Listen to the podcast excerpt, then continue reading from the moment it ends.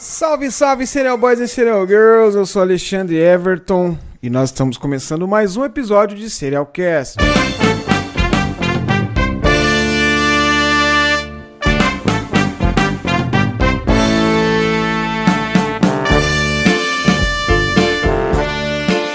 Fala galera, tudo bem com vocês? Sejam bem-vindos aqui a mais um episódio de Serial Cast. Eu sou Alexandre Everton, espero que você tenha tido uma excelente semana, que você esteja mentalmente, fisicamente, espiritualmente bem. Hoje vamos apresentar aqui um, um, episódio muito legal, com uma participação muito legal. Hoje nós vamos falar sobre o caso do Thierry Paulin. Ó, vou começar errando porque eu sou ruim de, de francês. Quer dizer, eu falo francês fluentemente, mas é que faz muito tempo que eu não falo, né? Então, é, eu trouxe aqui a Verônica do canal Crimes Franceses para me ajudar nessa história. Tudo bem, Verônica? Seja bem-vinda aqui ao Serialcast. Um prazerzão enorme receber você aqui. E vai ser demais Muito você fazer esse episódio com a gente, porque vamos se ambientar legalzinho lá na França, né? Com certeza, no que eu puder ajudar, vou estarei ajudando. Boa noite para quem está chegando aí e muito obrigado pelo convite, Ale. Legal, já tá chegando a galera aqui, ó. So, ó somente os fatos chegando para prestigiar a linda Verônica Pedroso. Simone, obrigada. M. Borges, Caso Reais, boa noite a todos, boa noite, seja bem-vindo. Marcelo é... Borges, boa Marcelo noite. Borges, abração. Verônica, eu comecei errando o nome dele, Oi. é Thierry Paulinho ou Thierry Paulin? Como que é? Porque é o francês tem... Poulain. Puta que pariu, eu errei feio mesmo. É Poulain. Thierry Poulain. Eu vou chamar ele de Thierry, cara, porque eu não vou conseguir ficar Thierry. Thierry. Thierry. Aí eu fico lembrando daquele cantor da, da Rita, já viu? Sei. É que você tá na não. França, acho que você não tem muito acesso ainda, mas tem um cantor que chama Thierry, que canta a música da Rita. É bem engraçado, cara. Eu não conheço. Maravilha. Ainda não tá perdendo nada, não. Fica sossegado, fica tranquila. Verônica, antes da gente começar aqui, eu vou dar uns recadinhos aqui pra galera que a gente dá toda semana, beleza? Vamos lá. Beleza.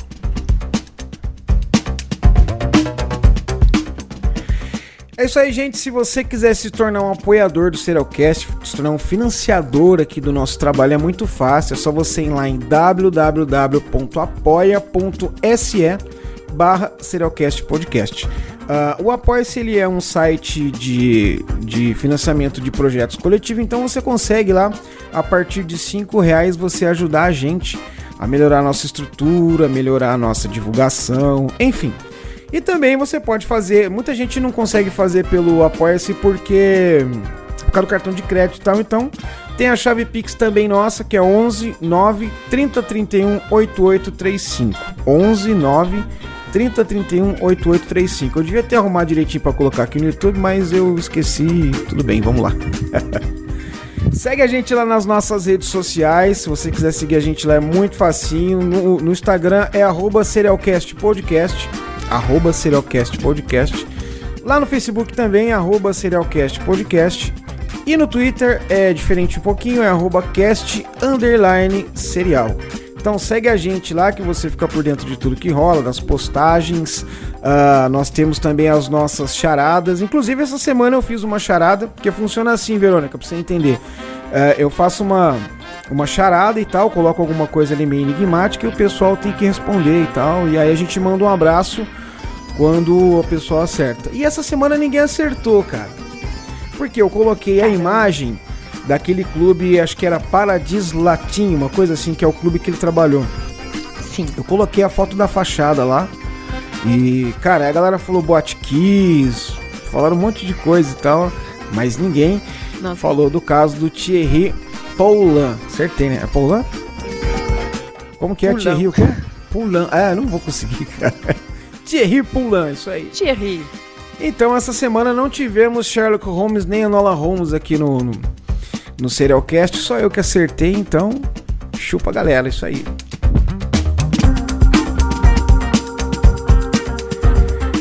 Bom, já falei de tudo que tinha que falar e tal. Ah, se você também tá ouvindo a gente pelo agregador, é, a gente faz a live aqui no domingo, na segunda-feira tá lá no nosso agregador aqui o áudio dessa live aqui, que é um novo episódio e tal. Então, se você tá ouvindo pelo agregador, vai lá, para tudo que está fazendo, segue a gente também no seu agregador, dá uma curtida lá, porque ajuda pra caramba, ranqueia e tal. E depois Além de se inscreverem aqui no nosso canal, caso você não seja inscrito, vai lá no Crimes Franceses, anota aí, Crimes Franceses da Verônica, para você conhecer todas as paradas que rola lá na França, contadas de uma maneira magnífica pela Verônica. E segue ela lá Bate também, pá. se inscreve no canal e tal, aquela coisa toda. Mas depois você vai fazer o merchan completo, né, do seu trabalho, que é excelente. Todo mundo aí, quem não conhece aí, quem é seguidor do Serialcast e tal, que não conhece, tá perdendo bastante. Apesar que eu acho que todo mundo te conhece já, né? Eu não sei não. Maravilha, é isso aí. Então, uh, pronta pro nosso episódio, Verônica? Falar do Thierry ah, Thierry, Thierry. Sim, estou pronta. É, Thierry, vamos falar do Thierry. Bora. E eu, eu, eu, sou um cara tão cagado que eu vou fazer episódio, eu faço de russo, de alemão. É, aí eu tenho que chamar ajuda, cara. Tem que chamar ajuda. Porque você já viu como que. Já viu o nome das estações de trem da Alemanha? Tem tipo 23 letras, 18 letras, um negócio. Acho que. É falei, eu não vou conseguir fazer isso. Daí eu vou lá. Tem algum ouvinte que morou na Alemanha? Ah, eu morei. Então vamos fazer episódio comigo lá pra você me ajudar, cara. da hora. Ó, pessoal da Investigação tá e Lei TV, Crimes e Mistérios. Boa noite. Anali presente. Pô, legal. Obrigado pela presença. Pena que posso ficar só um pouco. Abraço a vocês dois daqui dos Estados Unidos. Ó, abraço. Tá valendo. É a Anali, a Sandra Di, advogada. É, crimes franceses, parceira fiel. Olha a moral. Detetives dos Obrigado, fatos. Viu? Legal, cara, legal. Só a galera boa do True Crime no YouTube chegando. Pô, tô me sentindo honrado, hein, cara. Que legal. Bom, vamos lá, Verônica. É... Bora. Verônica, como é, o nome do seu canal sugere, Crimes Franceses, você reside na França já há 10 anos, você falou, né? Você mora Sim. perto de Paris ou não? Não. Moro bem no sul da França e longe mesmo de Paris. Mas você já conhece Paris? Sim. Conheço Paris, de trem dá umas três horas e meia.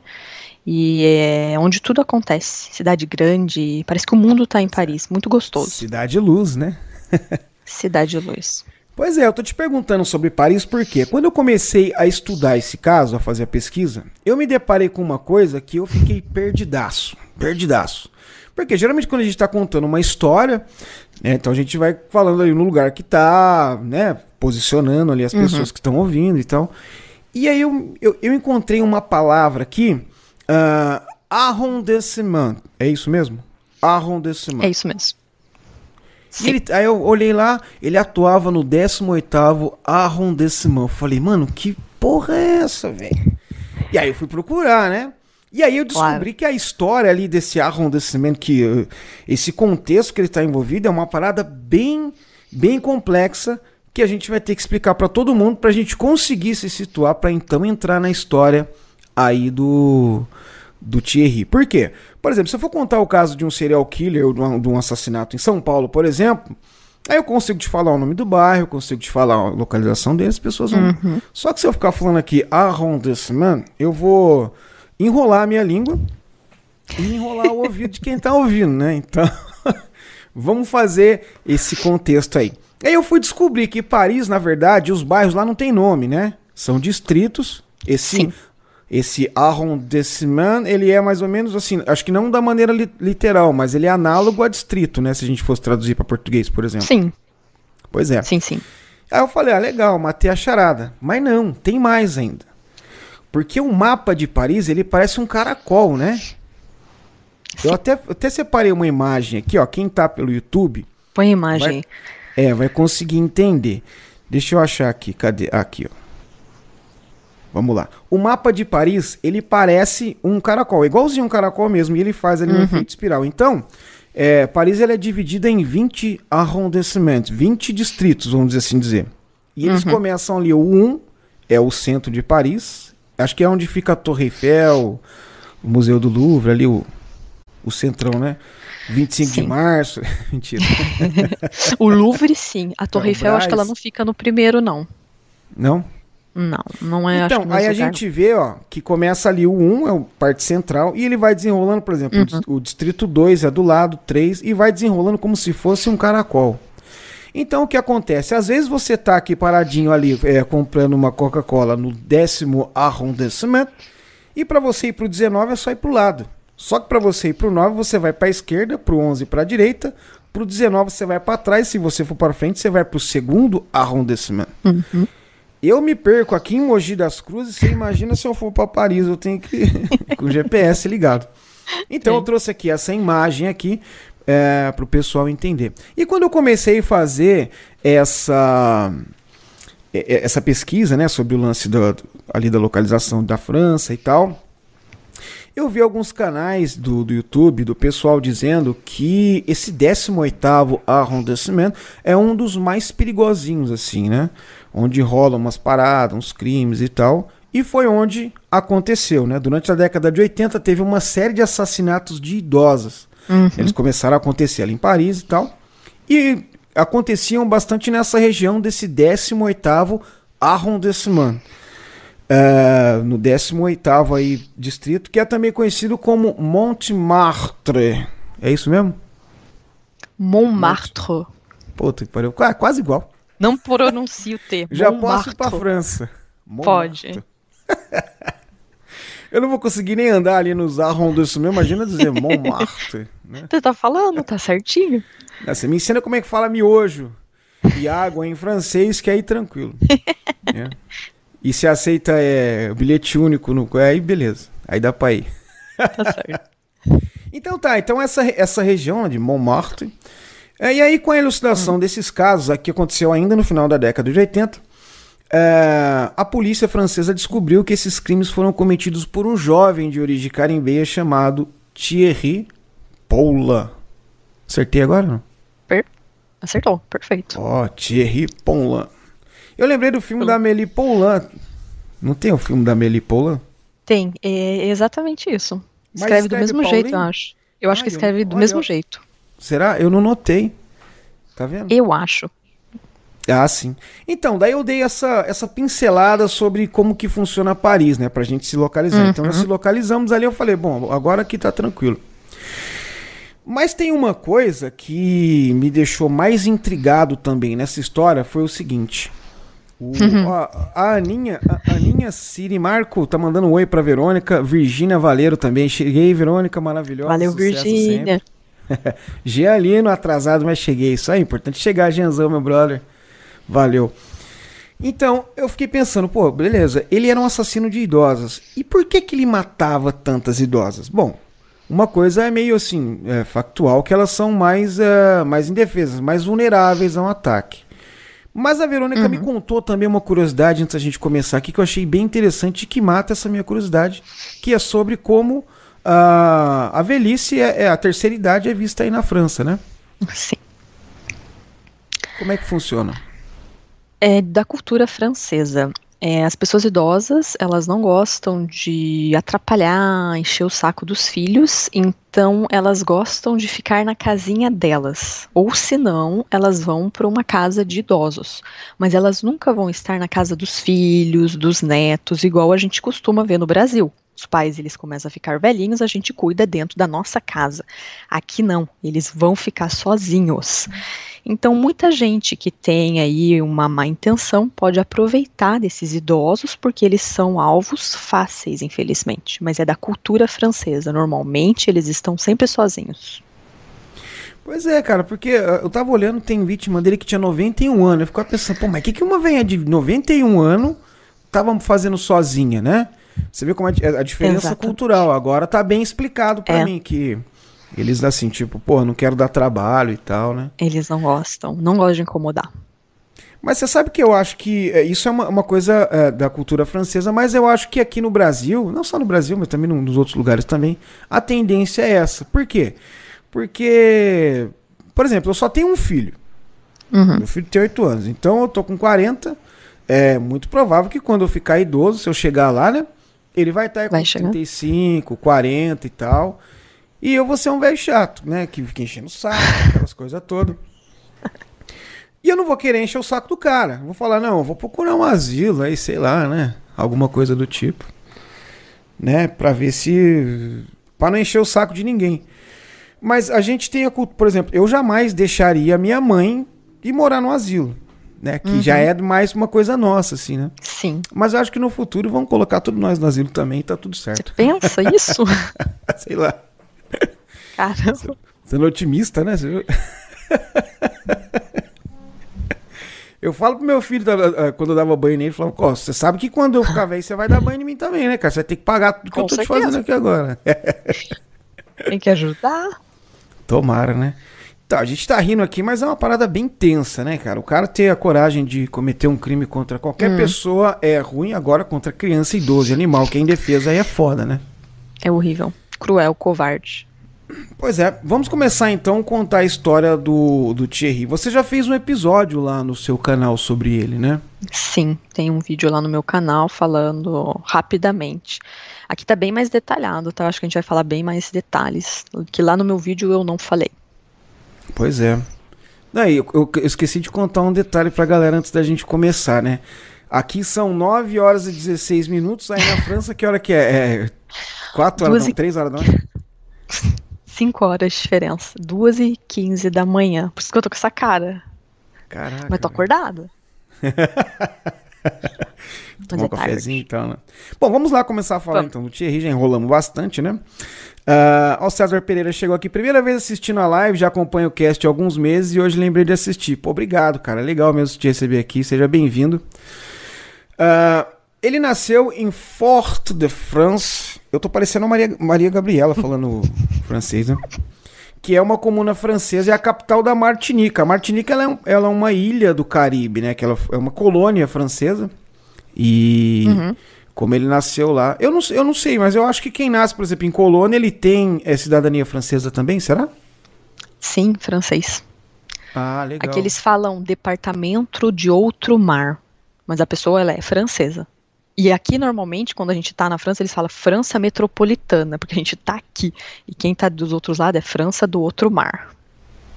Ah, pô, mãe, interessante, né? Interessante. Tipo assim, você é tipo, sei lá, o- é, o Havaí nos Estados Unidos, né? Que é um território americano, só que não é anexado ao território mesmo ali, né? Interessante, cara.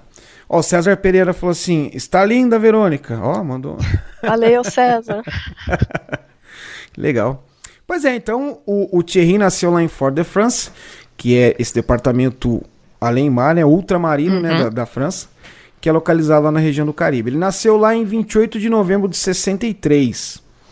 E logo após o nascimento dele, o pai dele, que chamava-se Gabi Paulin, Gabi Paulin, abandonou ele e Sim. a mãe dele também. E a mãe dele era adolescente, né? cara? A mãe dele chamava-se Roselena Larcher e ela tinha 17 anos só na época. E aí ela engravidou e tal, o cara nasceu. Ela foi lá e meteu o pé pra França de volta e deixou ela com o, o bebezinho, né, o pequeno Thierry ali. E aí você imagina, uma Sim. adolescente de 17 anos, não tinha condição nenhuma de criar o cara. Então, como ela não tinha essa condição financeira e tal, ela acabou deixando ele aos cuidados da avó materna, né? Cuidar da mãe dela. Só que essa avó Sim. materna dele, ela era dona de um restaurante e ela estava sempre muito atarefada, tá? o restaurante é, demanda muito tempo, né? E aí ele não tinha muita atenção da, da avó dele, nem de ninguém, né? E segundo algumas fontes que eu andei consultando, assim, o pessoal especula até que talvez seja por isso que essa, vamos dizer assim, essa ausência da avó dele foi determinante para alimentar essa raiva que ele tinha por mulheres mais velhas, por senhoras, senhoras mais velhas. É, se a gente for analisar a história dele, você vê que né, tem um, um quesinho de verdade nisso, né? É óbvio que é uma Tem. especulação, não- ninguém conseguiu fazer ali uma, uma análise completa da, da psique dele, mas se a gente for parar para analisar os fatos, a gente vê que tem um. Né, pode ser que tenha alguma ligação mesmo, né? Sim, e aqui o pessoal também fala isso, viu? Quando Que- assiste documentário, o pessoal fala sempre disso. Ele tinha bastante né, raiva de mulheres idosas por conta dessa avó, por conta dessa mãe que deixou ele de lado, porque era sempre mulheres. É, a gente vê a história de outros serial killers, por exemplo, principalmente esses, esses que têm uma, uma história muito conturbada com a mãe, por exemplo, de acabar é, cometendo crime contra mulheres e tal. E se a gente for parar pra olhar, tem, a coisa tem a ver lá do começo com a mãe, um problema que ele tinha e tal, que ele acaba descontando nas mulheres, né? Tem bastante caso que acontece isso. Então tem até um fundinho de verdade, né? Uhum. Bom, quando ele completou 10 anos de idade, a avó dele entregou ele de volta para a mãe dele, Né? E a essa altura a mãe dele já tinha se casado, já tinha constituído família e tal, tinha outros filhos, né, do, do novo relacionamento uhum. dela. E acontece que o Thierry ele não tinha muita proximidade com os meio-irmãos dele, né? Com os irmãos do novo relacionamento da mãe dele por conta da distância, né? Ele ficou 10 anos com a avó, então.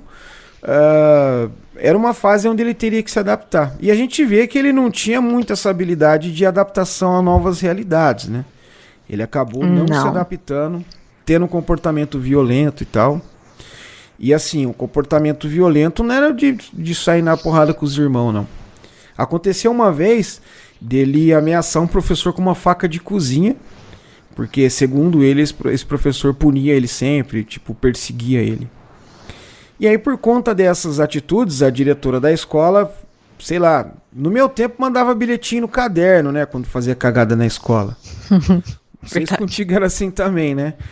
Mas parece que na França eles mandavam correspondentes, assim, mandavam uma carta, olha, seu filho é um demônio, né, e tal. E aí o que ele uhum. fazia? Ele conseguia interceptar o correio ali, ficava esperando o carteiro passar, pegava a carta lá e ele ia lá e dava uma forjada na assinatura da mãe dele e devolvia pra escola. Então, ele já dava uhum. uns golpezinhos aí desde cedo, né? É.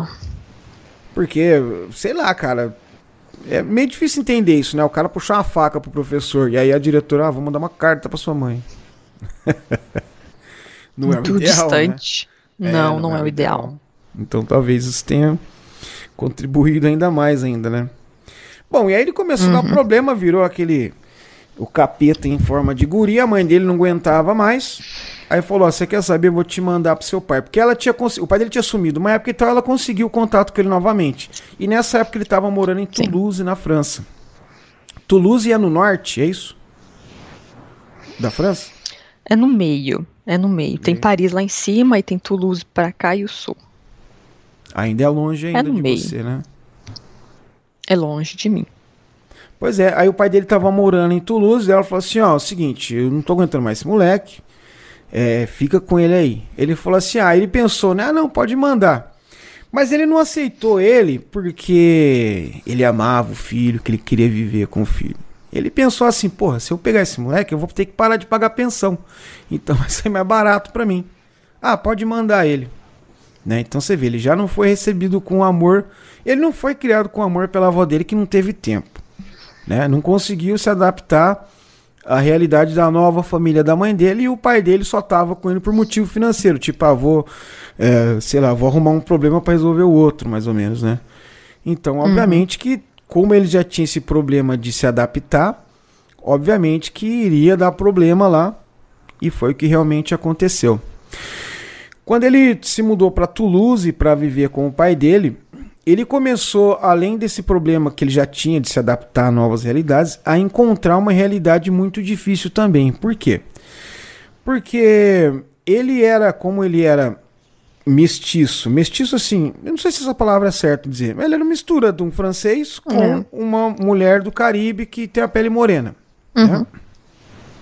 Então ele nasceu é, mais, mais moreno do que as outras crianças da, do lugar onde ele estava. Então ele passou a sofrer meio que um preconceito ali de, direto, né? Logo que ele chegou, o pessoal já falou, ah, diferentão, aquela coisa de escola, né? Chega um cara diferente. Uhum. E sim. eu acho que ele tinha mais ou menos a minha cor, assim, né?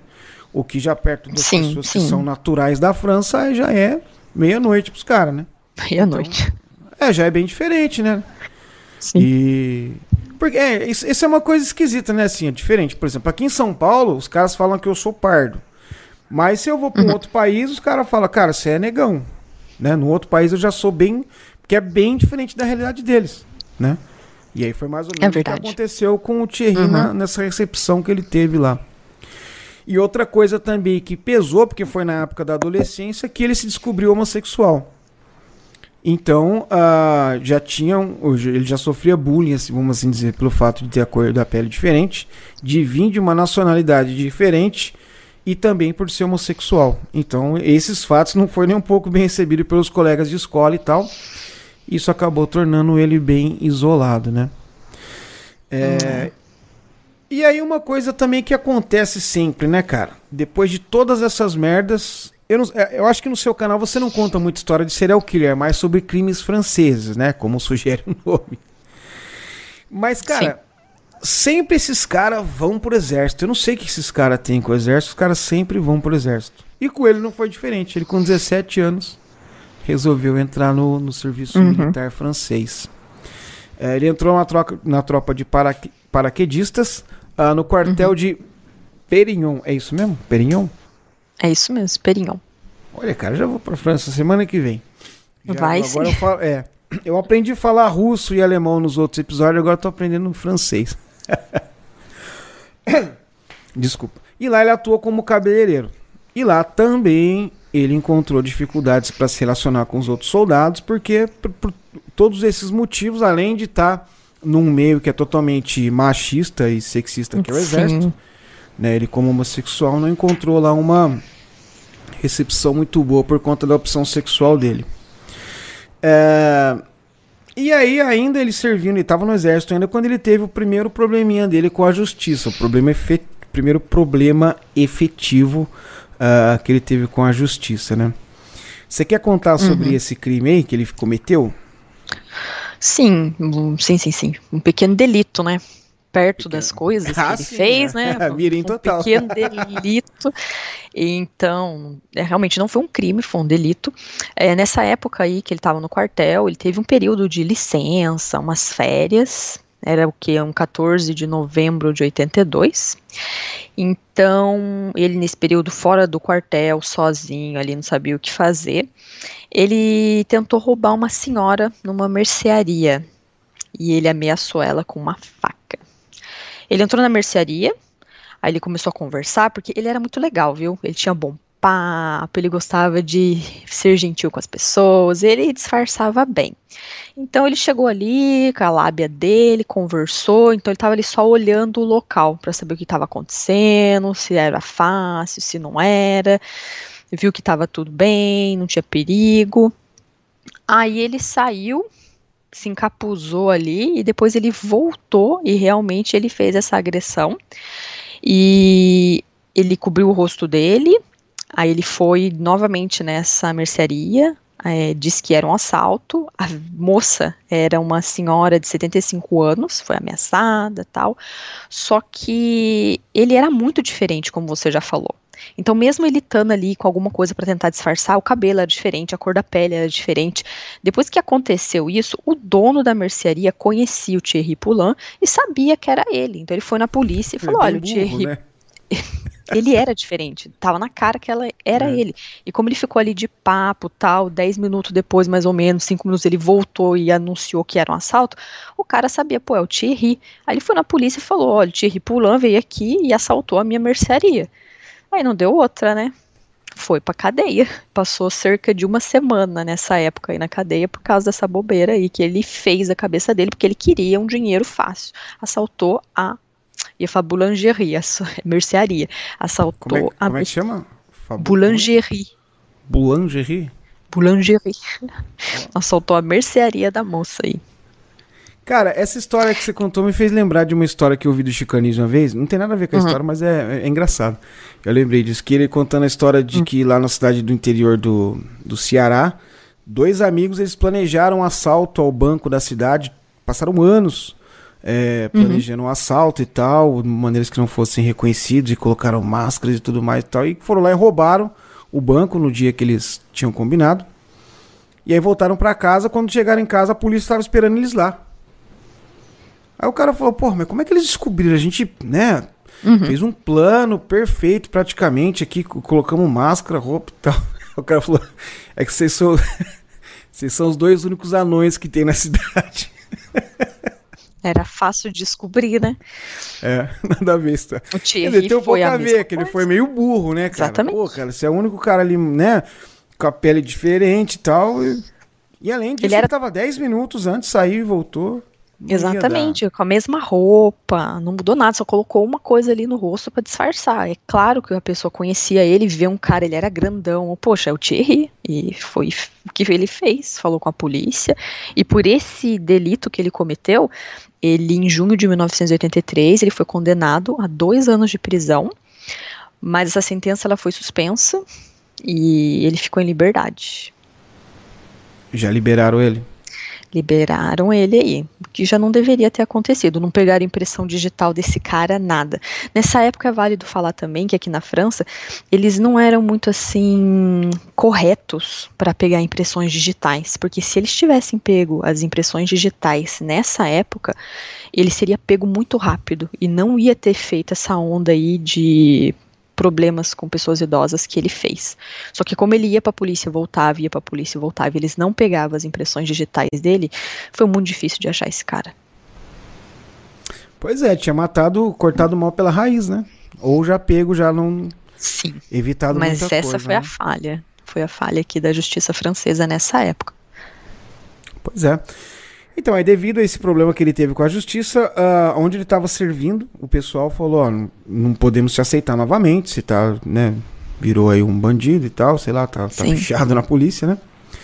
E ele falou, ó, vou tentar ir pra Marinha então. E ele foi pra Marinha, ficou hum, pra Marinha lá em Paris, ficou pouco tempo, né? Só que ele saiu de lá com status de aprendiz de marinheiro, né? E isso, com isso ele conseguiu um emprego ah, numa estação naval. Aí nessa época a mãe dele tinha, tinha ido pra França. A mãe dele ainda tava na Martinica, resolveu ir pra França. E ele resolveu voltar a morar com ela também. ah, em Nanterre, acho que é Nanterre mesmo? Um Nanterre. bairro, um bairro suburbano a oeste de Paris. Mas aí mais uma vez ele começou a ter problema de, de convívio com a família e tal. Né? E ele não, não conseguia se dar bem com a família, né? E nessa época Não. ele passou a trabalhar como garçom ah, em uma casa noturna, uma boate chamada Paradis Latin. E, ah, sei lá, eu li como se fosse inglês, por exemplo, sei lá. Não, eu li como se fosse árabe, eu acho. Mas como é que fala? Paradis Latam. Paradis Latin. Porra, nada a ver. É estranho. Eles Paradis- comem que- o S que é? aqui É paraíso tudo- latino? Paraíso latino, exatamente. Paraíso latino. É o Paradis Latin. Pois é, ele come, você falou, você estava explicando como que eles cortam R, como que é? Eles comem o S aqui. O Paradis, S. não se fala o S, e tudo que é IN vira A. Latam. Ah, Não fala latim, fala latam. Toda vez que tem IN é A. Estranho. pois é, tá vendo? Até o final do episódio eu tô fluente. Paradis Latin. que é uma casa noturna bem famosa e foi essa aí que eu coloquei lá na charada, que ninguém acertou, né? Uhum. Paradis Latam. Ah, e lá era uma, uma casa noturna muito famosa pelos shows que tinha com drag queens, né? Que são aqueles shows de que são homens vestidos, né, com a roupa de mulher e tal, que fazem os shows. Tipo a Nani People, é. Às vezes eu posso Sim. estar falando alguma besteira porque eu não sou muito. Eu não conheço muito esse meio, né? Mas são aquelas drag queens, aquela que de patins e tal, né? Sim, sim, sim. e que tinha no Silvio Santos, você lembra disso? Tinha no. Não, É, no Silvio Santos tinha uma, um concurso de drag queen que era. eu não lembro. Era no programa Silvio Santos também. Elas iam cantar, interpretar, era mó barato, cara. É, cantava aquela música da Kate Bush. Não lembro, não era lembro. legal. Agora, é- agora faz bastante sucesso. Tem uma série, né? Aquela RuPaul, não sei se se acompanha.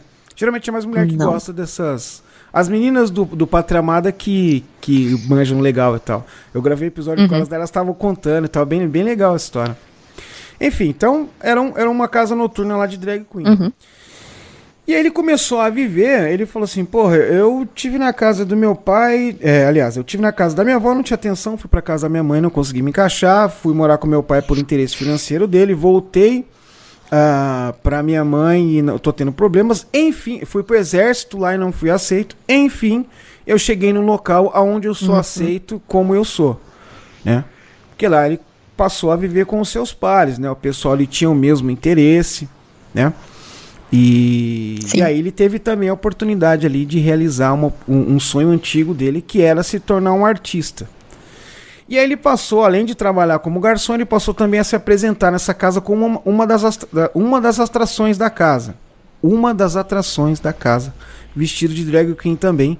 E cantando músicas da cantora preferida dele, a norte-americana Eartha Kitt. Ele, ele, tipo, imitava ela, né? Vamos dizer que era como se fosse a Anitta da época, assim, né? Ah, e, e olha só que é uma passagem meio triste essa, É. eu achei. Que ele convidou a mãe dele para assistir o show dele e ela foi embora minutos depois que começou a apresentação, que ela ficou horrorizada da maneira que o filho dela estava se vestindo. ela não conseguiu ter é, a visão de que ele era um artista e que estava se expressando artisticamente. Também ela veio lá da Martinica, né? Sim. Também não dá para exigir muita presença de espírito e entendimento dela, né? Mas enfim, para ele deve ter sido muito dolorido essa essa atitude da mãe dele, né? Hum, hum. E foi lá trabalhando e vivendo nesse meio, lá no, no Paradis Latam, que ele conheceu o grande amor da vida dele. Vamos ver se eu vou conseguir falar o nome do cara. De acordo com as aulas que eu tive, vamos ver. Ó. É Jean Thierry Maturin. Acertei? É isso aí. É ah isso lá, aí. é, moleque. É Viu? no final, né? Já, tá bom. Você é uma ótima professora É. de francês, né? É isso mesmo. Maturin. Maturin. É, esse, esse Jean Thierry Maturin, ele tinha 19 anos na época. Hum. E ele também era nascido em um departamento. é, como que é? Aleimar? Não, Aleimar é Portugal que fala, né? Além mar. Outro mar. Aleimar, ultra, Outremar, um departamento ultramarino da França, né? Um território que é a Guiana Francesa. A Guiana Francesa faz fronteira com o Brasil, né? No, no. Macapá, eu acho, ou Amapá. Ah, na parte Sim, de cima. lá no norte. Isso. Ah, então Maturin ele, foi, ele era nascido na Guiana Francesa e ele já tinha um problema que ele era é, um histórico de vício em drogas e tal, alguns pequenos crimes também aí. E com ele, ah, por exemplo, o, o Thierry ele já usava drogas também, ele já consumia, mas não com a mesma ah, frequência e quantidade do Maturin. Vamos dizer que o Maturin era mais nóia do que ele, para ficar mais fácil do Brasil entender, né?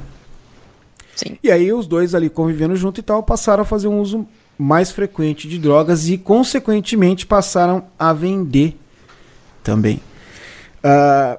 Daí você imagina, por exemplo, como que fica o relacionamento dele já era conturbado com a mãe dele nessa época, né? Aí você imagina ele envolvido Sim.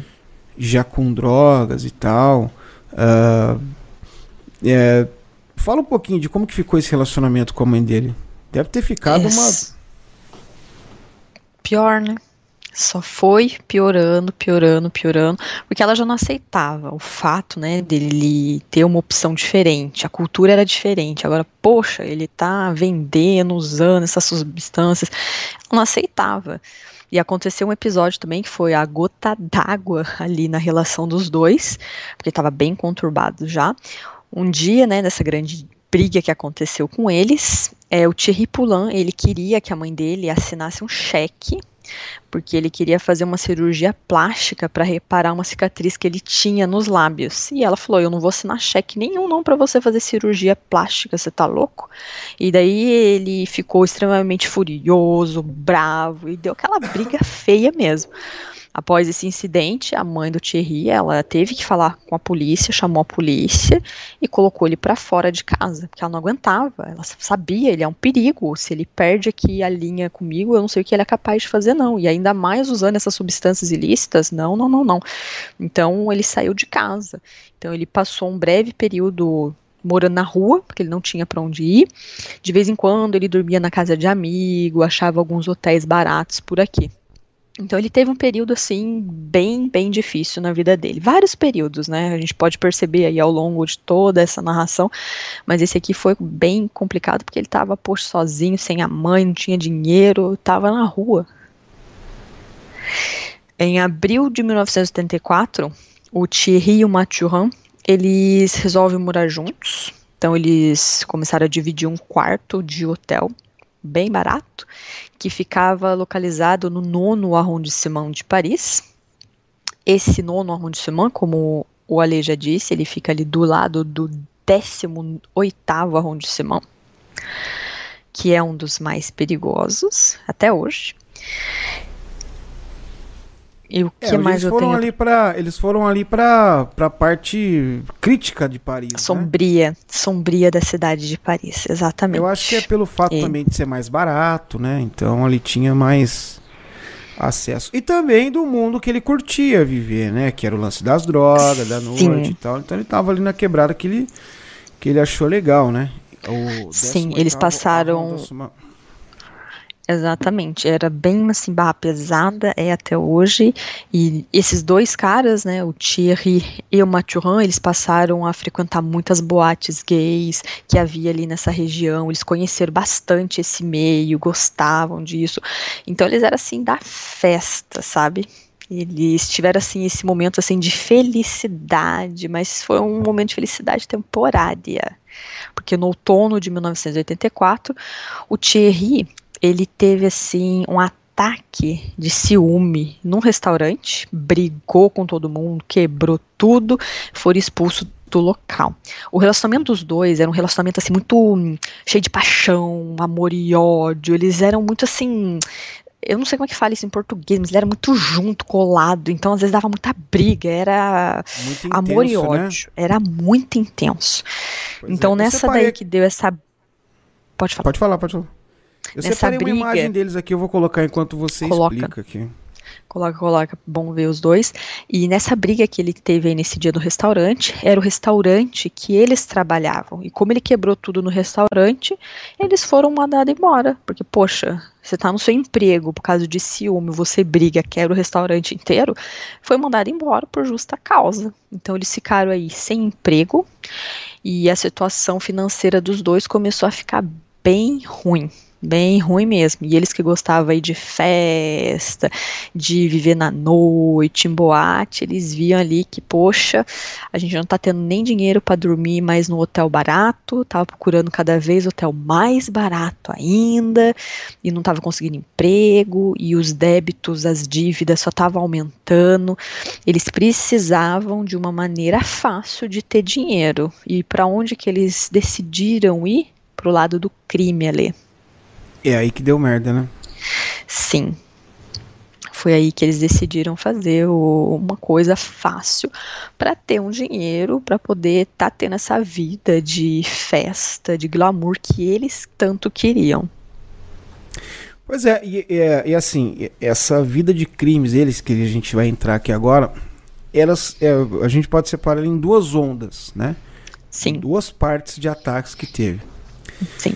E essa primeira onda de ataques que começou a acontecer, como a Verônica explicou, foi por conta dessa necessidade deles de viverem nesse meio. A gente sabe que é um meio que, porra, droga é muito dinheiro, né, cara? O cara que é usuário frequente de drogas, uhum. ele passa a vida atrás de ganhar dinheiro para comprar droga. Praticamente só isso, né? Exato. Uhum. Então, imagino que eles ficaram aí.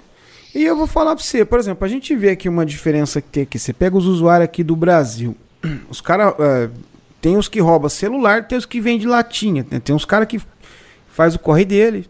Né? Uhum. Né? É, aqui perto da minha casa, que tem um que eu acho o cara, que ele é o dia inteiro pra lá e pra cá. Ele, uma hora ele passa com a televisão nas costas, daqui a pouco ele desce com rádio, daqui a pouco ele vem com um carrinho de, de mercado cheio de coisa dentro. Caramba. É, e aí tem o outro tipo de, de nóia, de usuário de droga, que é os caras que vai roubar, sabe? Que aí começa com esse negócio de pequenos delitos e roubam celular e tal. Uhum. E aí eu acho que é uma coisa que é determinante na vida dos dois. Porque, por exemplo, é diferente um cara que ele vai roubar um celular para usar droga. É crime do mesmo jeito, mas existe uma diferença entre um cara que rouba um celular para usar droga ou um cara que usa o celular para roubar droga e mata o cara com requisitos de crueldade. Né? Sim. Então eu acho que é aí que, que cria uma grande diferença na vida do, do Thierry e do Maturhan também, né? O, o parceiro uhum. dele. Pra vocês terem uma ideia. É, o primeiro crime deles foi em 5 de outubro de 84. Era uma senhora de 91 anos, chamada Germane Petitot. É isso? Uhum, é isso. Olha aí, estou quase fluente já. Germane Petitot. Tinha 91 anos, cara. E ela estava repousando ali na poltrona da sala dela, num apartamento pequenininho que ela tinha lá em Montmartre. É, nossa, eu tô praticamente o Zinedine Zidane. Tá bem. Uh, é como. Então, agora que amarra bem a história que você explicou, né? Uma senhora de 91 sozinha. anos sozinha em casa. Né? Então virou alvo fácil, né, cara? E eles entraram lá, dois homens invadiram o apartamento dela. Maturhan e o Thierry. Eles amarraram ela, amordaçaram, espancaram ela, enquanto limpavam o apartamento pegando tudo que era de valor. É, e você imagina, o trauma para ela foi tão grande que depois que os dois deixaram a casa dela lá e tal, ela não conseguia é, descrever a aparência dos dois. Tão em choque que ela ficou. Os policiais chegaram é. lá e falaram pra ela, cara, o que aconteceu? Ela não conseguia nem falar. Que, pô, coitada, 91 anos já não tá assim, vamos Tadinho. dizer, com a saúde mental plena, né? E ainda sofrendo um puta trauma desse, né, cara? Uhum.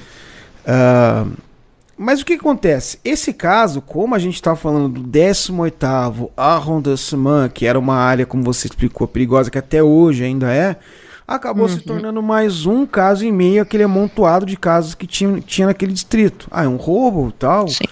A gente sabe que os idosos eram alvos, alvos fáceis, né? Então. Uhum. Só que no mesmo dia, só que dessa vez foi no nono arrondissement, ali do lado, né? Como a gente explicou. Uhum. O nono fica do lado do 18. Então, um bairrozinho do lado, eles vão dizer, né? Uhum. No mesmo dia, uh, uma senhorinha chamada Ana Albier Pontos, de 83 anos, estava voltando de umas compras que ela tinha feito e tal. E voltando ali para o apartamento dela na rua Saunier. Saunier? É isso? Saunier. Saunier, ó. Então ela foi abrir a porta ali. Quando ela foi abrir a porta, ela foi empurrada violentamente pelos dois, cara. Eles entraram no apartamento, sufocaram ela com o travesseiro até a morte e roubaram o equivalente a 30 euros que estava na bolsa dela. Então você imagina, eles são um, um nóia ladrão de celular 2.0, cara. Né? Que tipo assim, os meios são os mesmos. Aliás, os uhum. fins são os mesmos, os mesmos, só que os meios. Sim. Muito cruéis, né? Por causa de 30 30 euros. 30 euros assim, é mais ou menos 200 reais, tá? Mas a equivalência aí para a França em 30 euros é tipo o quê? Um dia de trabalho? Ou nem isso? 30 euros é um dia de trabalho. 30 então, euros não, é um dia de trabalho. Não é uma quantia tão considerável assim, né? Quer dizer, nenhuma quantia é considerável pra você matar alguém, né? Mas. Não. Uh, não justificaria de maneira nenhuma, né? Não. E aí eles fizeram esse crime contra a Ana. E ela foi, o corpo dela foi encontrado no outro dia, ela, tá, ela, ela tinha sido amordaçada e amarrada com o fio da cortina dela. Que horror. É, pois é. Aí quatro dias depois, o corpo de bombeiro lá de Paris foi acionado para atender um chamado de incêndio que teve lá no 18º arrondissement. Quando chegaram no endereço solicitado, eles viram que na verdade era apenas um princípio de incêndio, uhum. só que dentro da casa que estava com o princípio de incêndio, eles encontraram o corpo da Suzana Foucault, de 89 anos. Uh, E ela havia sido morta por sufocamento com um saco plástico. E o corpo dela estava com os pés e as mãos amarrados. E aí, posteriormente, a polícia descobriu que um relógio de pequeno valor e cerca de 500 uh, ah, francos na época, né? Que dá mais ou menos 600, dá mais ou menos 60 euros, foram roubados uhum. da residência dela. Depois, em 5 de novembro de 84, um mês depois desse crime, uma professora aposentada de 71 anos, chamada Luana Cercaresco, foi encontrada sem vida pela babá de uma das alunas particulares dela. Vem ainda, ah, tinha 71 anos, mas ainda dava aula, né, aula uhum. particular e tal. E a babá foi levar a Sim. criança para ter aula, chegou lá, a professora estava morta. É... Só que aí, cara, dessa vez você vê a dupla, os dois, eles é. escalonaram no que se refere à brutalidade. É. Né? Porque assim, das outras vezes foi brutal também, mas eles tinham meio que um modus operandi, amarrava, sufocava e tal, né? Só que nesse caso Sim. da Luana, da professora de 71 anos, eles roubaram cerca de 10 mil francos, que dá mais ou menos 1.500 euros, que já é uma quantia bem considerável, né? Só 10 mil reais. Pois é, só que esses 1.500 euros não estavam em dinheiro vivo, eles estavam em título do Tesouro Francês. É como se. É, antigamente o pessoal tinha essa mania, né? De comprar Sim. título do tesouro e tal. É, então eles roubaram essa essa quantia. E o corpo dela estava com o nariz e a mandíbula quebrado, cara.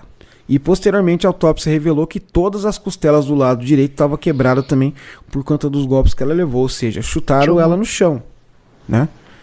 Sim. É, e a causa mortes foi determinada como sufocamento causado por um lenço no pescoço dela. Então ela provavelmente sentiu todos esses golpes aí para depois então ser morta. Horrível. Covardia, é, né?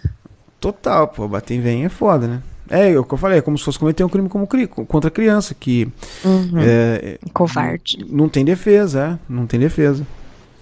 E aí, dois dias depois, 7 de novembro, ainda lá no 18º arrondissement, eles fizeram uma quarta vítima chamada Alice Benaim, de 84 anos. Né? E dessa vez, Uhum. eles também, é, como eu disse, eles estavam numa escalada aí, né, na questão da, da crueldade.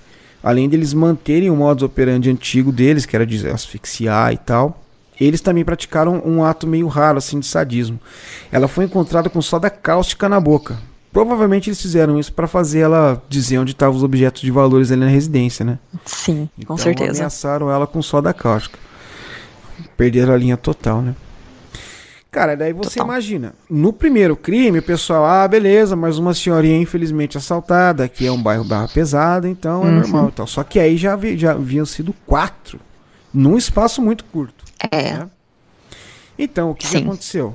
A imprensa foi pra cima, né? Começou a noticiar demais. Claro. Os, os próprios moradores ali também começaram a fazer ali umas.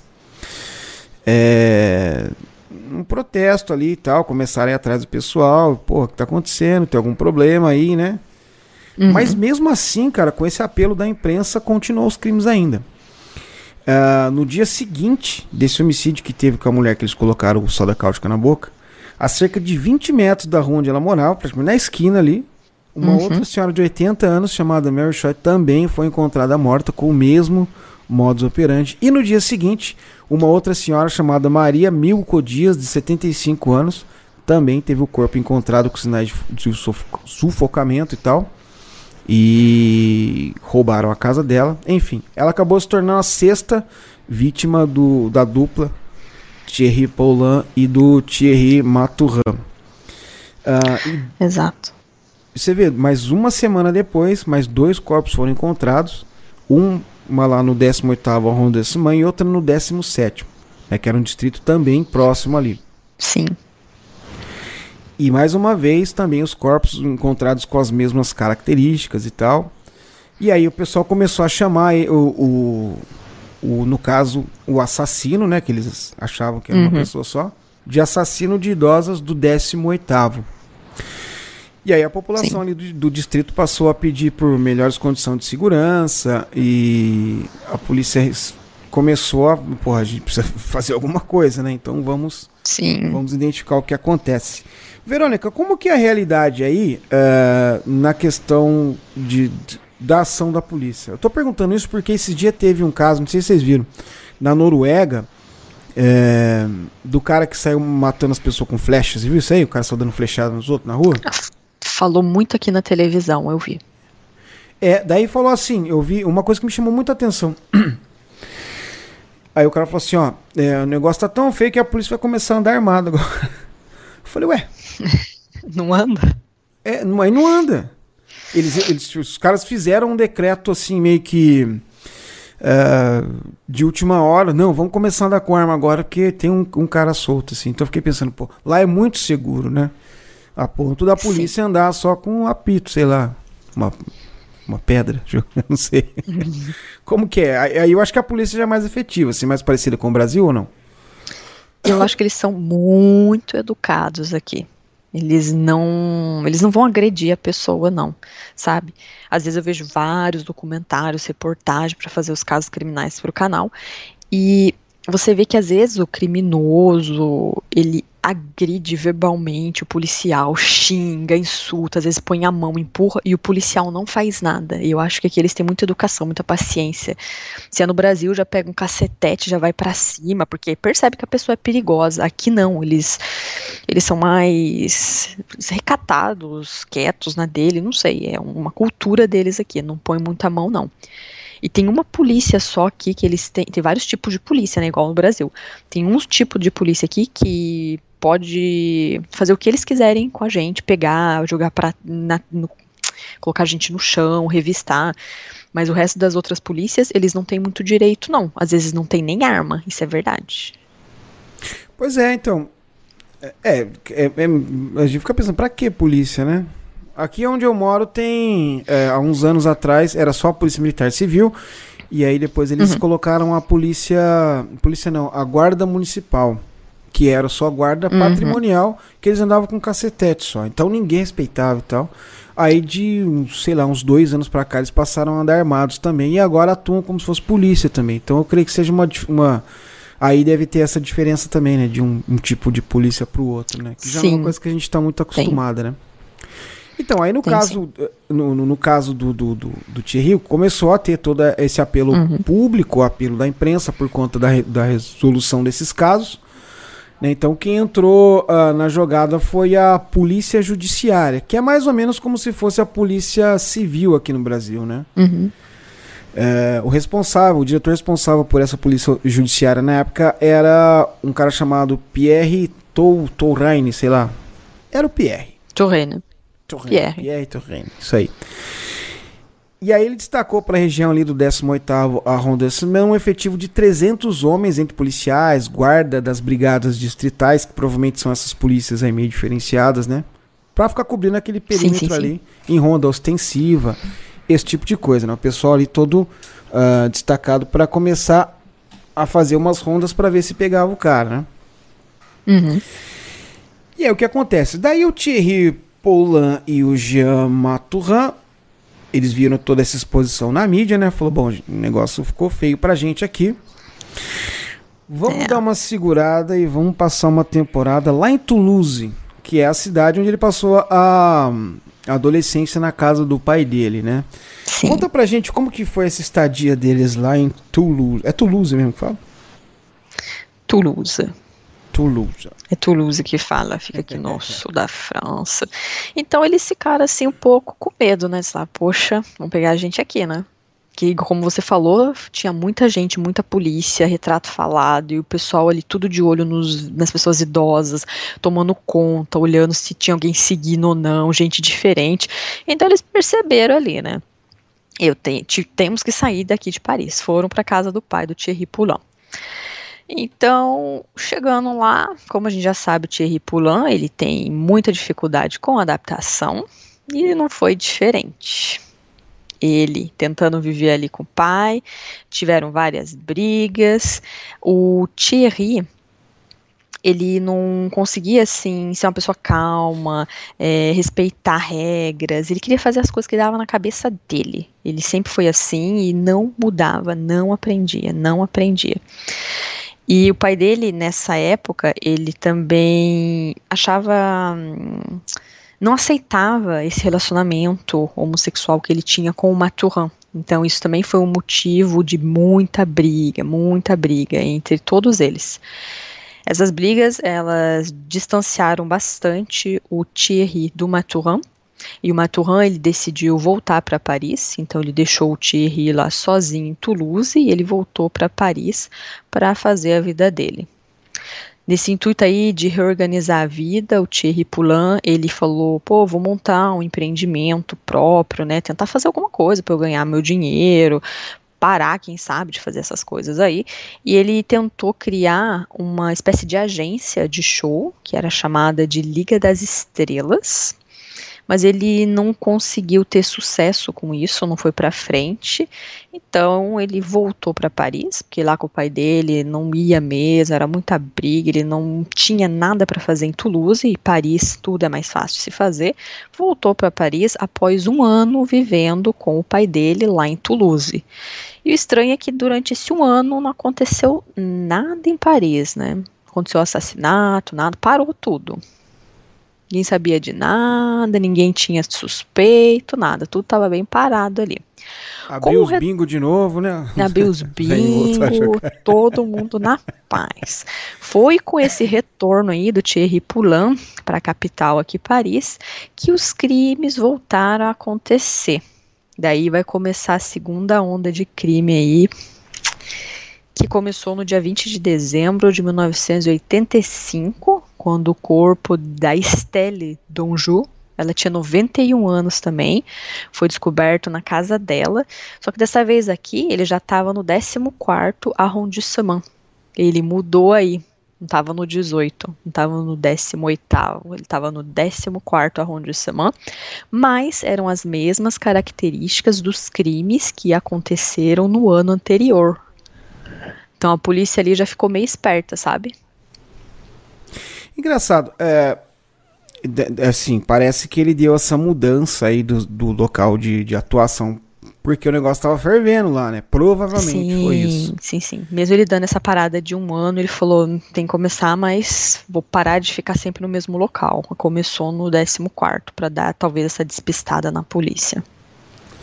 Deixa eu te fazer uma pergunta, eu não sei se você vai saber me responder. Hum. Cara, eu não consegui encontrar na pesquisa que eu fiz, porque assim, uh, em todas as fontes que eu consultei, o relacionamento entre o Thierry e o Maturin acabou ali em Toulouse, ele, o Maturin voltou para Paris e eles não se viram mais.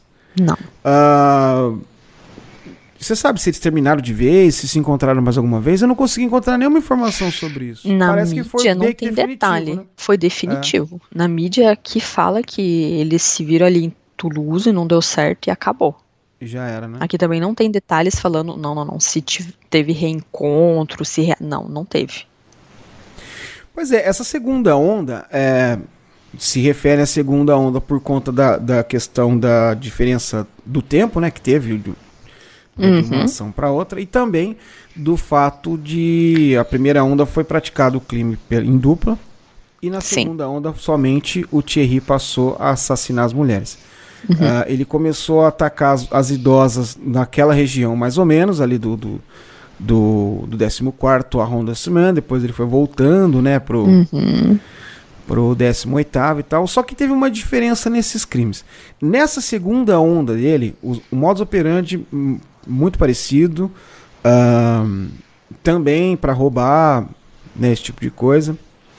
A, a diferença é que os, os, crimes pareceram, em comparação aos a primeira onda, foram uhum. mais sutis. Houve menos crueldade. Sim, foram menos tanto, cruéis. Tanto que a, a, atribuem mais a, a questão da crueldade nos crimes ao caso do Maturhan é, atribuem a ele, né? No caso, ele que seria ali o cara mais cruel dos dois, vamos assim dizer. Exatamente. Será que pode existir a possibilidade, isso aqui é conjectura nossa aqui, uhum. de o Maturhan ser o cara que...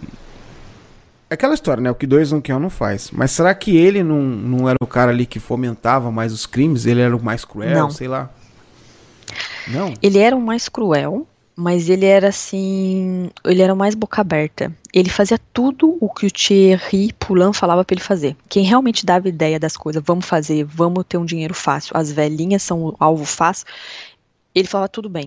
Ele era assim, cego de amor pelo Thierry Poulain. E tudo que ele pedia, o Maturin, ele fazia. Ele era um Maria vai com as outras, assim. Ele seguia, Sim. seguia, seguia. Ele não era assim o cabeça, não. O cabeça era o Thierry Poulain. Entendi. Então ele era ali, o Thierry era o, o cérebro e o Maturin os braços, vamos assim dizer, né? Ele imaginava. Sim, ele executava. Ali, e usava o, o, o, o, sentimento que ele tinha por ele como. Uh, usava como arma, né? para atingir os objetivos dele, né? Pois é, isso, isso explica talvez um pouco aí essa o distanciamento dos dois depois, né? Será que o Maturran acordou pra vida? Pode ser, né? Pode ser. Já era tarde, né? Já era bem tarde, né? Então, Com certeza, essa, depois de essa, tantos crimes. Pois é, depois de tanta merda que fizeram junto, né, cara? E aí começou essa segunda onda também. Uh, foram quantos crimes que foram da segunda vez? Mais oito idosas, né? Uhum. Oito idosas. Essa, essa, segunda onda durou até 14 de junho de 86, que quando foi o último crime uh, vamos dizer assim, dessa segunda onda que, que havia acontecido. A diferença que teve, além dessa que nós destacamos agora, né, da, da questão da, da crueldade, tal, ser um pouco menos, também a polícia começou a atuar de uma maneira mais efetiva, vamos assim dizer. Né? Eles estavam desesperados atrás uhum. de qualquer pista, qualquer evidência, Sim. e não conseguia nada, cara, não conseguia achar nada, não tinha nenhuma linha ali de raciocínio para seguir, né? Uhum. Mas aí o jogo virou em 86, em janeiro de 86, quando os detetives que eram responsáveis por esse caso, eles deram um passo, um grande passo, vamos assim dizer, né, nas investigações, uhum. quando eles conseguiram confrontar e identificar impressões digitais de três cenas de crime. Né? Embora, Sim. como você explicou, né, o sistema uh, de identificação tinha falhas. Ele, ele, era bem falho, ele também não era informatizado, né? Mas de qualquer uhum. maneira eles falaram assim, pô, a gente conseguiu aqui uma é, é, uma, uma, uma, evidência, né? uma impressão digital que está presente em três crimes, né? Então a gente sabe que Uhum. pelo menos três crimes a gente pode atribuir a esse, esse assassino, né? E aí a polícia tá ali trabalhando e tal. E o Thierry, quando ele abriu esse ato nos crimes dele, o último assassinato dele havia sido em junho de 86. Ele continuou a vida dele na noite parisiense, o abuso de drogas, né? Uhum. E ele vivendo nesse meio, ele se envolveu em uma briga com um traficante de drogas ali e acertou ah, o cara na cabeça com um taco de beisebol, cara. E aí, por essa agressão, ele foi condenado a 16 meses de detenção. Eu, eu rachei o bico na hora que eu tava lendo isso aí, que falou que o, o traficante chamou a polícia. Exatamente Falei, Caralho, isso. é um universo paralelo. Exatamente. Eu também, quando eu estudei pra fazer meu vídeo, eu falei, gente, o que, que é isso? Porque onde eu vi várias coisas falando, o Thierry Poulain, ele brigou com esse traficante porque parece que ele comprou, né, a, a substância ilícita do traficante, não era de boa qualidade, então ele foi tirar satisfação com esse traficante, bateu no traficante, aí o Tá traficante foi falar com a polícia, e você fala, caramba, estranho. Imagina o cara, o que aconteceu? Falar, ah, cara, eu vendi uma droga batizada pra ele ali, não deu uma brisa Então. que ele queria, o cara veio dar uma paulada em mim. Prende ele lá, porra. Os caras, o cara é fudido mesmo, Eu pensei também, falei, caramba, não é? Pois é, daí aconteceu essa treta toda, a polícia foi lá e prendeu ele, né? E por essa agressão ele foi condenado a 16 meses de detenção, que era pra ser cumprido na prisão de Fresnes. É Fresnes mesmo? Fren, Fresnes. Fren. Não pronuncia o S, Fren. Ah, é, eu esqueço do S. Ahn, bom, dois anos antes de toda essa essa onda de crime e tal, essa entrada do crime do Thierry Paulin e do Maturhan para a vida do crime, efetivamente, dois anos disso, o mundo passou a assistir de maneira atônita o avanço de uma desconhecida doença sexualmente transmissível que havia vitimado cerca de 5 mil pessoas somente na América do Norte. E essa doença que ficou conhecida pejorativamente como peste gay, de uma maneira pejorativa, que era por conta da grande incidência que tinha dos casos entre homossexuais, e depois passou a ser Sim. conhecida ah, mundialmente como AIDS ou HIV, como a gente conhece hoje. É, quem cresceu nos anos 80 e 90 se lembra bem do que era esse lance da AIDS, assim, sabe? A questão da. aquele choque de aparecer. E, o- e o maior choque ainda é porque, assim, da- das campanhas que tinha na televisão, todo momento falava disso. Não sei se você se lembra dessa época. Mas era assim, é... Não, né? Essa época, assim, eu tô dizendo, eu tinha o quê? Uns, sei lá, uns 10, 11 anos mais ou menos. E tinha aquela coisa assim, porra, Fred Mercury morreu de AIDS, Cazuza morreu de AIDS, né? O, várias, o Lauro Corona, que era um, um ator muito conhecido da Globo. Então, é, ficou na cabeça das pessoas, assim, é, uma sentença de morte. Quem tinha AIDS tá morto. Que praticamente era verdade, Sim. vamos assim dizer. né? Hoje em dia, a Não pessoa tinha com que HIV, fazer. é, com HIV, ela vive normalmente, né? Vamos dizer, praticamente tem um- uma- uma vida normal, graças a Deus Uhum. encontraram. Mas na época era Não foda. tinha. Era foda. E a imagem que passavam dessa doença, assim, puta que pariu. Sabe? E. Bom, aí você imagina. Ele lá na prisão, submetido, submetido a alguns exames e tal, ele descobriu que ele era portador do vírus da AIDS. Aí, como eu disse, nessa época era como se o cara falasse: você vai morrer daqui cinco anos. Né? Era tudo Sim. muito novo, né? E as pessoas, assim, todo mundo fica. A gente viu com essa última onda que teve desse vírus aí, o quanto o pessoal ficou maluco, né? Eu cheguei a ver no trânsito, juro pra você, cara, eu vi no trânsito uma mulher com a roupa, pare- parecia que tava chegando de Chernobyl. É, logo que começou, né? Essas coisas aí e tal. Sim. E no começo da pandemia, né? E ela tava com o volante com esses, esses filmes, sabe? De, de embalar comida e tal. A roupa toda. Sim. O carro com os vidros fechados e ela passando álcool. Cara, eu achei tão maluco. Mas a gente- as pessoas ficam assim, bombardeadas. Fica assustado. hora, né? E Uhum. foi o que aconteceu com o advento da AIDS nessa época, né? Então Foi. ele falou, porra, tô morto. Né? É um cara que já tinha uma visão diferente da vida, vamos assim dizer, né? Porque ele já enxergava Uhum. a vida como uma pessoa que vive ah, dentro do senso comum na sociedade. Não. E ainda mais ele descobre que ele tá com os dias contados. Aí ele falou: Ah, agora eu vou para as cabeças. Né? Quando ele saiu da cadeia, Uh, e aí ele tocou o puteiro total, né? Ele estava certo, ele estava com os dias contados, né? Então ele começou a promover um monte de festa suntuosa, gastou dinheiro pra caramba do que ele tinha roubado, essas coisas, né? Uh, e uhum. gastava também, ele usava cheque, cartão de crédito das vítimas, né? Tudo roubado. Pois é. E aí, em 25 de novembro de 87, ele assassinou uma, uma, uma, senhora chamada Raquel Cohen, de 79 anos, e no mesmo dia ele foi até a casa de uma outra senhora chamada Bert Finalteri, de 87 anos, roubou tudo ali. Uhum. E costumeiramente, como ele fazia com todas as outras vítimas, ele estrangulou e, e matou as duas. Matou entre aspas. Porque essa segunda vítima Sim. dele, a Berthe Fala o nome dela aí. Berthe Finalteri. Berthe Finalteri. Eu acho que ela é italiana, é, origem, porque Finalteri não é francês, não. É, é verdade. Berthe é meio alemão, né? Esse Berthe, nome, né? eu não sei. Sei lá. Berthe. Mas ela era francesa. Enfim, estava na França. Uhum. Sim, estava na França. Essa última mulher, ele fez o mesmo modus operandi, só que ela não morreu. Ele largou ela lá, achando que ela tinha morrido, ou estava para morrer já. Achou que tava saiu fora. Só que acontece, ela viu a luz do túnel e voltou. Não morreu, cara. Graças a Deus, ela se recuperou. Né? Uhum. E o Thierry não contava com isso. Né? É. é. E aí ela foi lá, chamou a polícia e descreveu o, o agressor dela. Né? Falou pros caras, olha, é um cara assim, assado, é um mestiço uh, na casa dos 20 anos, com o cabelo uhum. como de Carl Lewis. Quem que é Carl Lewis? Eu, eu ia ver, esqueci de ver. Carl Lewis. Eu deve não sei, algum, eu sei como é que é o cabelo do Thierry Poulain, mas o Carl Lewis eu não sei quem é. É, se fosse hoje em dia a gente ia falar que era igual do Belo, né? Sei lá, que é o cabelo. Exatamente. O cabelo dele era descolorido, né? Era descolorido. E ele usava um brinco na orelha esquerda também. Essa senhorinha ah. foi detalhista, viu? Até o brinco ela sabia o lugar direitinho.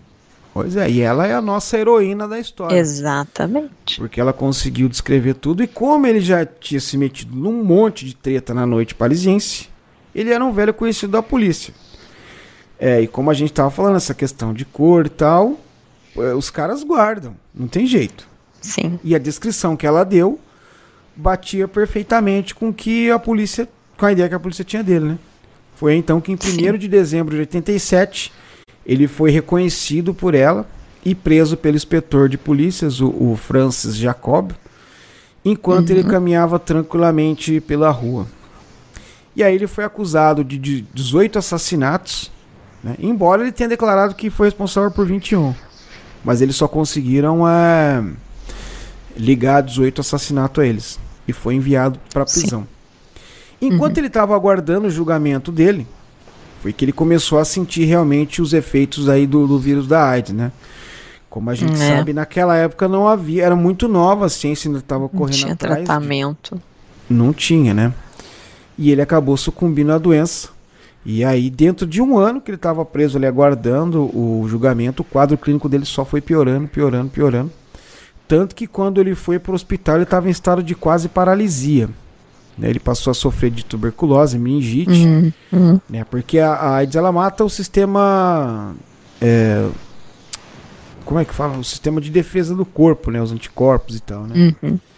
Então, tanto chama síndrome da imunodeficiência. Ela mata a imunidade. Então o cara fica é, é, sujeito a qualquer doença que ele pegar, para ele se torna um puta fardo, né? Exatamente. Ele já com tuberculose, meningite, quase paralisado o corpo todo, ele veio morrer em 16 de abril de 1989 na ala hospitalar no hospital de Rennes. Uhum. E aí tá todo mundo se perguntando, né? Uh, e o, e o Maturin?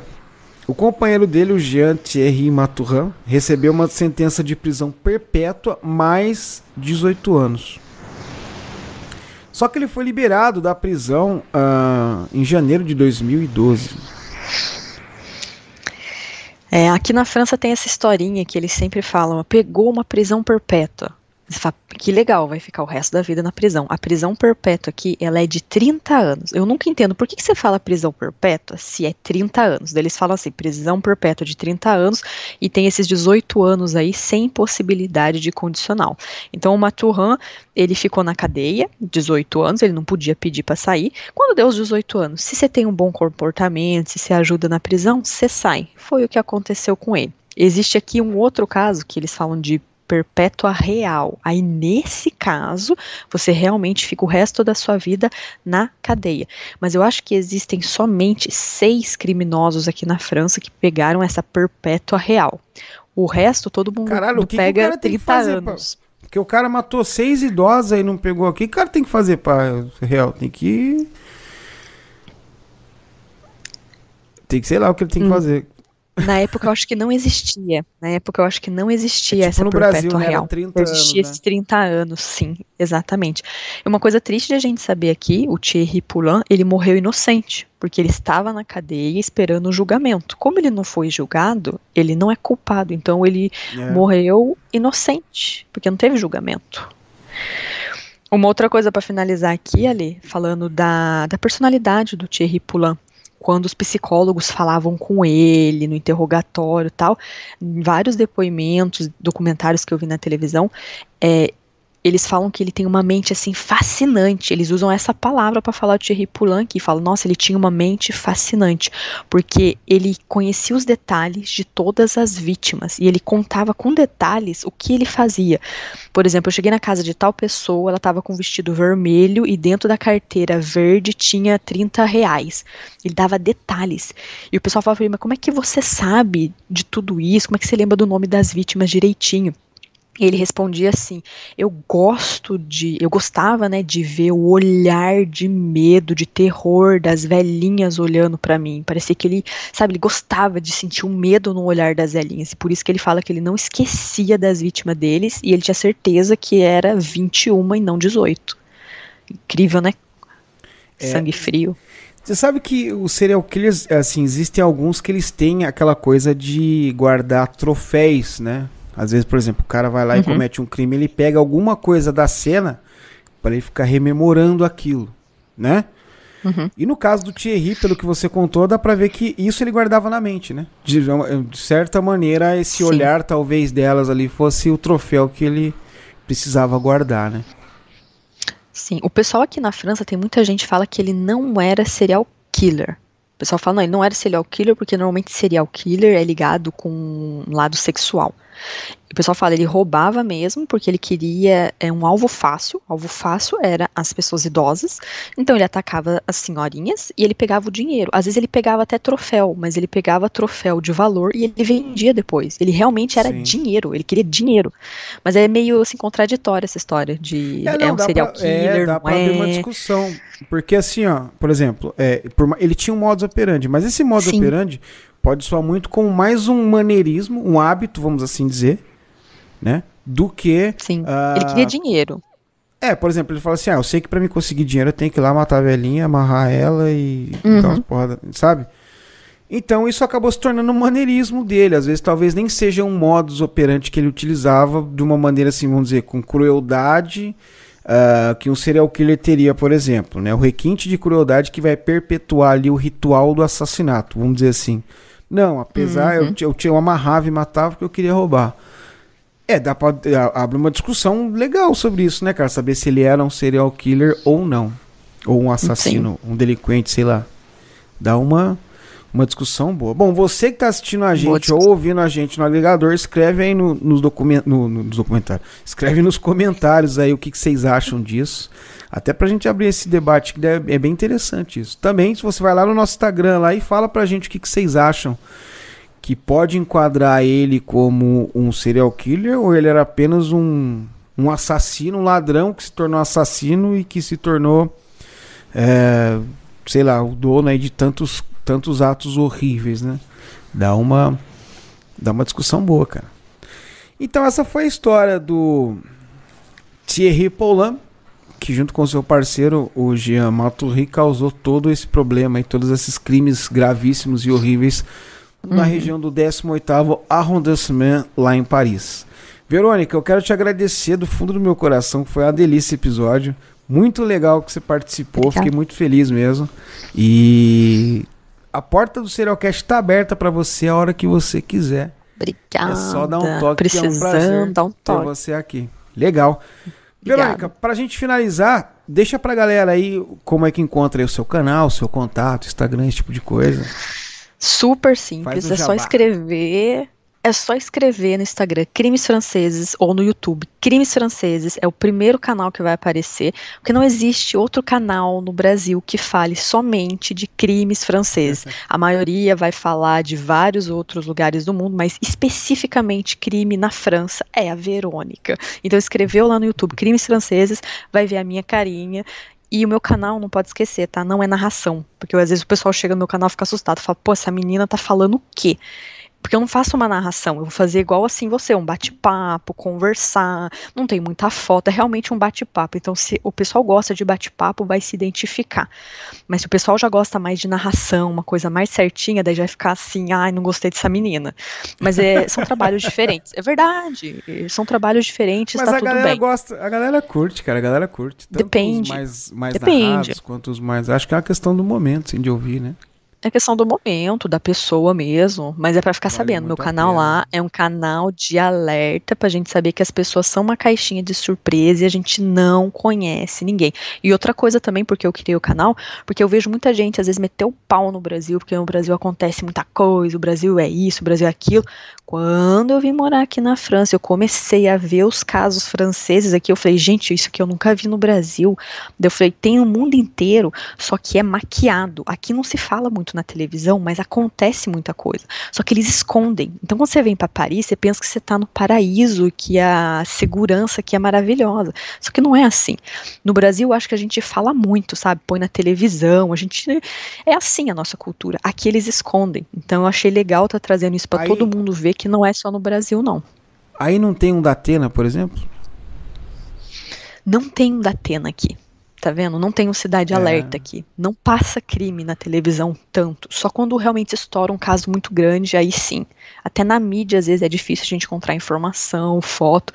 Não é tão divulgado. Eles deixam mais quietinho, assim, sabe? Não fala pra ninguém, não. Senão o pessoal não vem aqui fazer o turismo. Vou ficar quieto. Verônica, você é, é o da Atena deles agora, então. Espero que eles não saibam disso. Querida, muito obrigado mais uma vez. Foi um excelente episódio com você. E, porra, obrigado mesmo. Só agradecer, agradecer a galera que veio te ver aqui também. Obrigada, obrigado gente. Por obrigada, obrigada. o trabalho do Serialcast. Então é isso aí, galera. Segue lá a Verônica lá no Instagram e vão lá, se inscrevam no canal dela que ela tem bastante história bem legal para contar e conta de uma maneira muito legal. Vocês vão curtir com certeza. Bate papo. Pois é. Obrigado, gente. Um beijo muito carinhoso. Fique com Deus aí e até o próximo episódio de Serialcast. Valeu, gente. Brigadão. Tchau, tchau. Boa semana. Boa semana.